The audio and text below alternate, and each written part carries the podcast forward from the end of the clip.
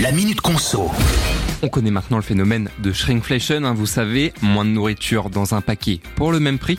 Voici maintenant venir la drinkflation, soit un degré d'alcool inférieur à celui qu'on connaît, sans pour autant que le tarif diminue. Alors, pour l'instant, pas de panique, hein, le nouveau phénomène n'est pas encore arrivé chez nous, mais il commence à prendre de l'ampleur chez nos amis anglais, puisque les brasseurs ont comme beaucoup de monde, du mal à faire face à la hausse des prix de l'énergie. Baisser le degré d'alcool dans leur bière leur permet donc de faire de petites économies. Et d'après une enquête du Daily Mail, la bière Forsters, par exemple, commercialisée par Heineken, a baissé de 4 à 3,7 degrés depuis le début de l'année.